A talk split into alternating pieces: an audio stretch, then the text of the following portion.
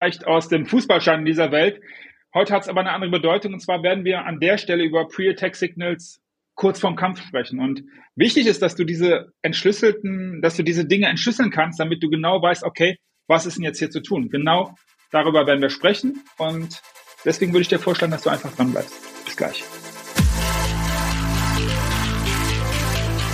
Yes! Mut, Disziplin und ein starkes Warum im Business und in Graf Magar. Hi Jochen! Fresh, Jochen von Graf Magar. Schön, dass ihr dabei seid. Willkommen beim Graf Magar Business Lab. Markus, let's go!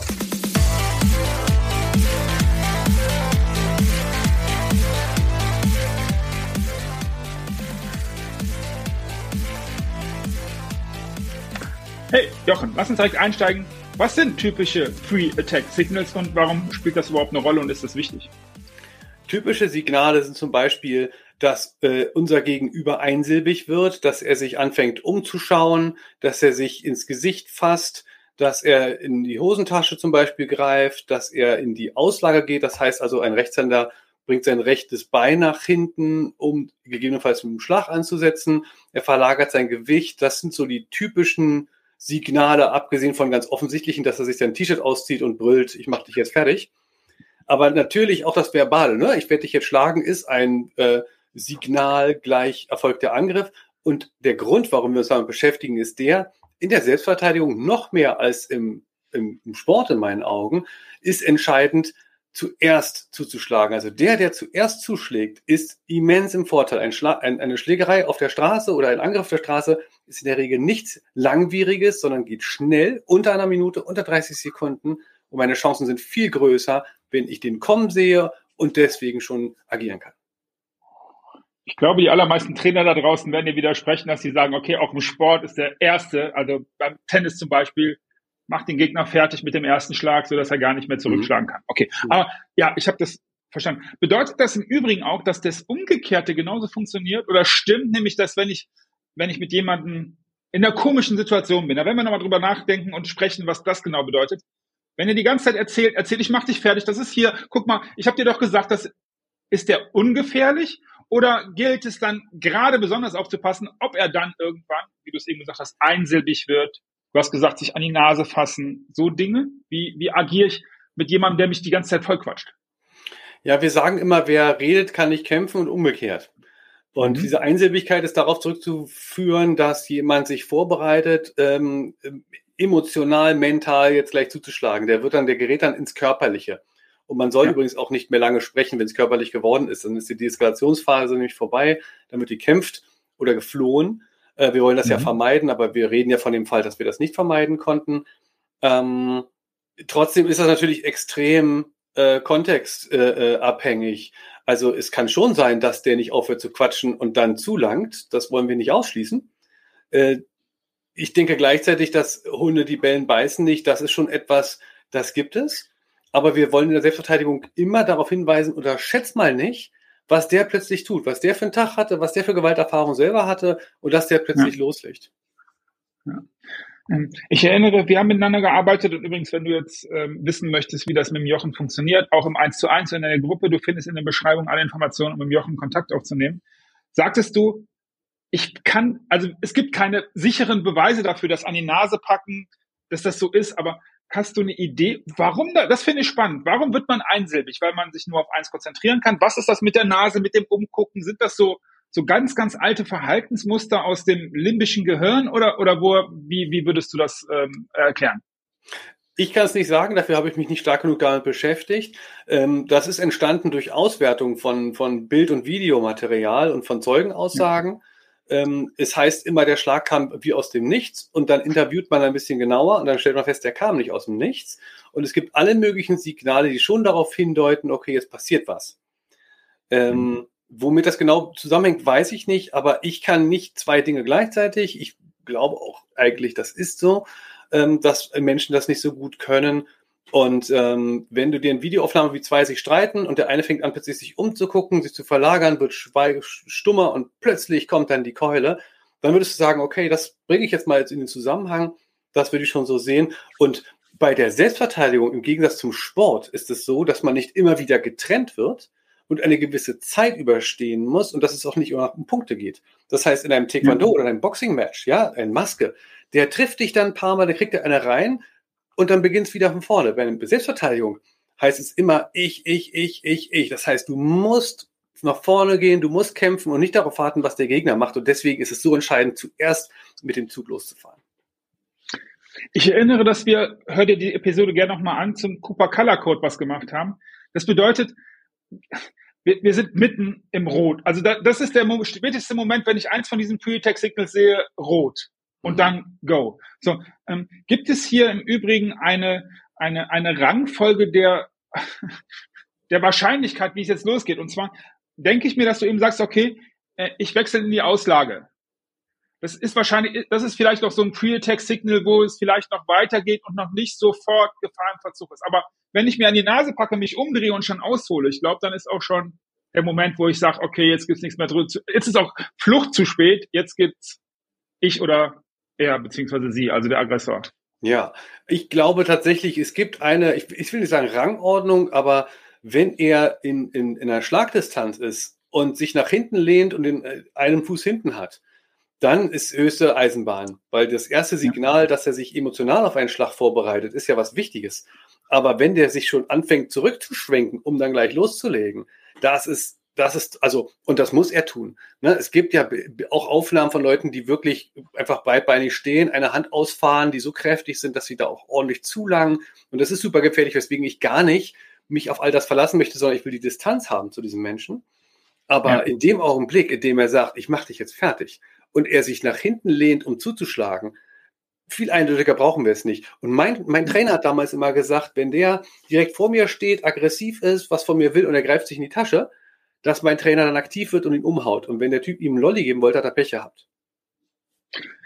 Bedeutet übrigens auch, dass du einen echt großen Fehler machst, wenn du jetzt merkst, der fasst dir an die Nase und dann überlegst, vielleicht ist es jetzt eine gute Idee, die Hände aus der Hosentasche zu nehmen und zu entknoten. Das dürfte zu spät sein. Also hier sind wir mitten im Thema Awareness, was wir immer, immer wieder sagen. Das heißt, achte darauf, du hast gerade gesagt, Distanzmanagement, Arme oben, Verteidigung, vielleicht für den Helm oder sowas vorbereiten, dass all das oder noch besser auf den Schlag, dass du halt wirklich auch bereit bist. Und zwar nicht erst dann, wenn du erkennst, oh, hier läuft was komisch. Genau, die, die Hände zwischen, also hoch genug haben, wenigstens höher als die des Gegenüber. Und dann in dem Augenblick, in dem der anfängt mit diesen Signalen, einfach einen Schritt zurückgehen, die Hände hoch und einfach ganz deutlich, es geht nicht mehr um das gesprochene Wort äh, oder um den Konflikt an sich, sondern nur noch um das Distanzmanagement, wie beim Checkpoint. Du sagst, Moment, ich verstehe, aber jetzt bleib ruhig. Ja, ich möchte das nicht. Und, und wenn er dann näher kommt, dann kommt er nicht zum Kuscheln. Das ist eben wichtig, dass wir wirklich ganz klar machen, okay, jetzt gehe ich einen Schritt zurück, aber nicht immer weiter und immer weiter, sondern das ist jetzt die Zäsur, das ist die Linie, die ich auf dem Boden gezeichnet habe. Wenn er jetzt näher kommt, dann muss was passieren. Wenn ich zu nah dran bin und die Hände unten habe, bin ich sowieso quasi äh, äh der Sache völlig ausgeliefert. Ja. Übrigens, wenn du dich manchmal fragst, was hat das jetzt mit Business zu tun, hier ist ein ganz, ganz konkreter Parallele, nämlich wenn du in einer Verhandlungssituation zum Beispiel bist und äh, du sitzt da an deinem Schreibtisch mit deinem Verhandlungspartner und hast, äh, keine Ahnung, die ganze Zeit äh, irgendwie in deinem Rechner reingeguckt oder an deinem Handy auf Instagram irgendwelche Bikini-Mädels angeschaut und dann sagst, oh, ich wusste gar nicht, wie das passieren konnte, dass ich auf einmal ja oder nein oder dass auf einmal die Chance vorbei war. Genau da bist du mitten in Awareness und genau da bist du mitten in Pre-Attack Signals erkennen. Das funktioniert in Business-Situationen exakt ganz genauso. Jochen, wie kann ich es hinbekommen, diesen so eine Art Balanceakt in diesem Bereich zwischen Überreaktion, auch das ist ja eine Gefahr. Wie, wie, wie kann ich das machen? Ist hier klar bekommen, was will ich? Frühzeitiges Ausweichen der Zauber. Wie, wie, was sagst du den Leuten, mit denen du arbeitest, mit denen du trainierst?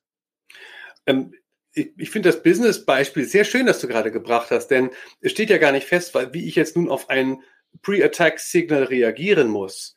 Also wenn ich weiß, hier ist ein potenzieller Angreifer und er holt jetzt holt jetzt Luft, um diesen Angriff zu starten, egal in einem Meeting äh, verbal oder auf der Straße und der will austeilen, habe ich ja immer noch die Wahl, nehme ich Abstand, ja, lasse ich mich innerlich jetzt mitreißen oder versuche ich die Situation besser zu managen, fliehe ich, ja, ähm, schreie ich herum, lassen Sie mich in Ruhe, ja, oder ich kann einen ein Angriff auch im Business-Kontext ähm, ausmanövrieren, indem ich dann sage, das finde ich spannend, warum greifen Sie mich auf diese Weise an, statt auf den Angriff einzugehen. Ähm, dem Angriff zuvorzukommen, ist ja sozusagen nur ein, eine Möglichkeit, ja. aber keine schlechte. Und da ist der Angriff auch die beste, beste Verteidigung. Wenn ich was in petto habe, ich weiß, der ist angriffslustig und ich habe etwas, was ich dann tun kann. Und hier sind wir bei der Planung. Ja, ich weiß ganz genau, der hat sein Ressort nicht im Griff. Ich weiß genau, der hat eine hohe Fluktuation. Dann kann ich vielleicht in dem Augenblick das anbringen. Oder aber ich habe diesen Menschen auf der Straße und ich habe Techniken erlernt, mit denen ich so einen Angriff managen kann. Und dann ist es auf jeden Fall so die Idee, diesen Kampf zu gewinnen, wenn ich agiere und er reagiert. Ja, und da sind wir, da sind wir wieder bei, bei dem Cooper-Code oder dem UDA-Log. Ja ähm, dass, dass wir dann wirklich eine gute Entscheidung fällen, weil wir merken, jetzt passiert was. Es gibt immer ein Restrisiko, dass wir uns geirrt haben, aber rein Kraft Maga, notwehrtechnisch gesehen, also juristisch, ein unmittelbar bevorstehender Angriff muss ja nicht bewiesen sein. Das ist ja. eine subjektive Angelegenheit. Lass mich noch eine Frage stellen zum konkreten Umsetzen in deinen Trainings oder überhaupt im Graf Maga Training. Mhm. Wie kann man jetzt bist du zu Hause und hast schon mal vielleicht ein, äh, ein Intensivcoaching im Graf Magar gehabt oder du bist dauerhaft beim Jochen oder bei sonst irgendjemandem im Training. Wie stelle ich mir so eine Trainingssituation vor? Wie kann man das simulieren? Kann ich das alleine simulieren? Das würde mich sehr interessieren. Und wie machst du das in der konkreten Situation, wenn du mit einer Gruppe oder alleine trainierst? Also wir haben das ja ganz wunderbar gemacht. Ja, ja ich erinnere. Auf, ja. auf Mallorca in dem Training. Also äh, jemand, der Kontakt zu dir aufnimmt, ne, mit einer lauten Stimme und auf dich zugeht und ziemlich eindeutig klar macht, so, also pass mal auf, Freundchen, das fühlt sich live total anders an, als wenn ja. man das liest oder im, im Film guckt.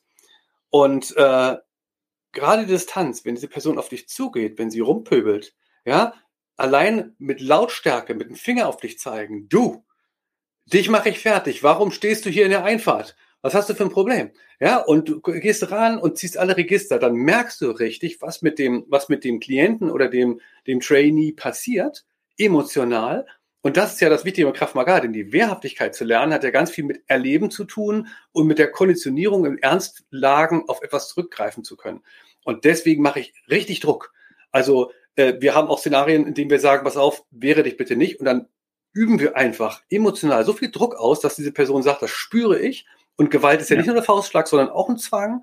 Äh, wenn ich richtig, richtig aggressiv mit den Leuten spreche, ich glaube, du hast das selbst gemerkt, da passiert richtig was mit einem. Ja, absolut. Hier sind wir übrigens bei der Regel, die Jochen mir, aber die auch ich immer schon wieder gehört habe, nämlich, wenn du dich bewusst im Training in diese Situation begibst, wird die Wahrscheinlichkeit immer, immer geringer, dass du tatsächlich diese, äh, diese Situation erlebst. Jochen hat mir zum Beispiel erzählt, vielleicht magst du auch noch mal kurz, dass du die letzte, die letzte tatsächliche Situation, die ist lange, lange her. Das heißt, mit jedem Training, mit jedem Awareness, mit jeder, mit jeder Routine in diesem Bereich, keine Ahnung, nenn es Magie, nenn es äh, Wunsch ans Universum oder einfach nur Training, wird die Wahrscheinlichkeit geringer. Deswegen ist die Empfehlung, begib dich im Training in solche Situationen. Übe es. Immer wieder neu machen, Routine, erfahre. Hm? Ja, voll. Also wenn wir, wenn wir Feedbackgespräche trainieren mit Mitarbeitern, dann müssen, dann simulieren wir das auch. Äh, das fühlt sich ganz anders an. Und die Lage, in der ich war, ohne jetzt den Kontext zu schildern, die Person war vor mir. Ich habe nicht verstanden, warum der sich so aufregt. Und als er ein bisschen näher kam, habe ich gedacht, ach, guck mal, das ist ja das, was wir die ganze Zeit machen. Und sofort ja. hat sich mein Kurs geändert. Ich habe sofort gesagt, okay, Augenblick mal, das verstehe ich, aber jetzt bin ich dafür nicht zu haben. Okay? Und das ist Wehrhaftigkeit. Nicht mehr im Kontext drin zu bleiben, sondern in die Vogelperspektive zu gehen und zu sagen, diese Situation manage ich jetzt total entspannt, das ist wie einparken, ist gar kein Problem mehr. Es ist nicht alles easy deswegen, aber ungleich leichter auch zu verhindern, dass was passiert. Jo. An der Stelle danke dir fürs Dabeisein, weil wir in der nächsten Episode und die Einleitung fürs Ende kriegst du gerade mit, über etwas sprechen, was einer von euch sich gewünscht hat, nämlich wir haben über den Affentanz gesprochen und wir haben ganz kurz das Thema Raubtiere erwähnt. Und genau darüber wird die nächste Episode sein. Bleibt einfach in der Woche sicher, bleibt wehrhaft. Jochen, vielen, vielen Dank. Wir alle. Bis nächste Woche.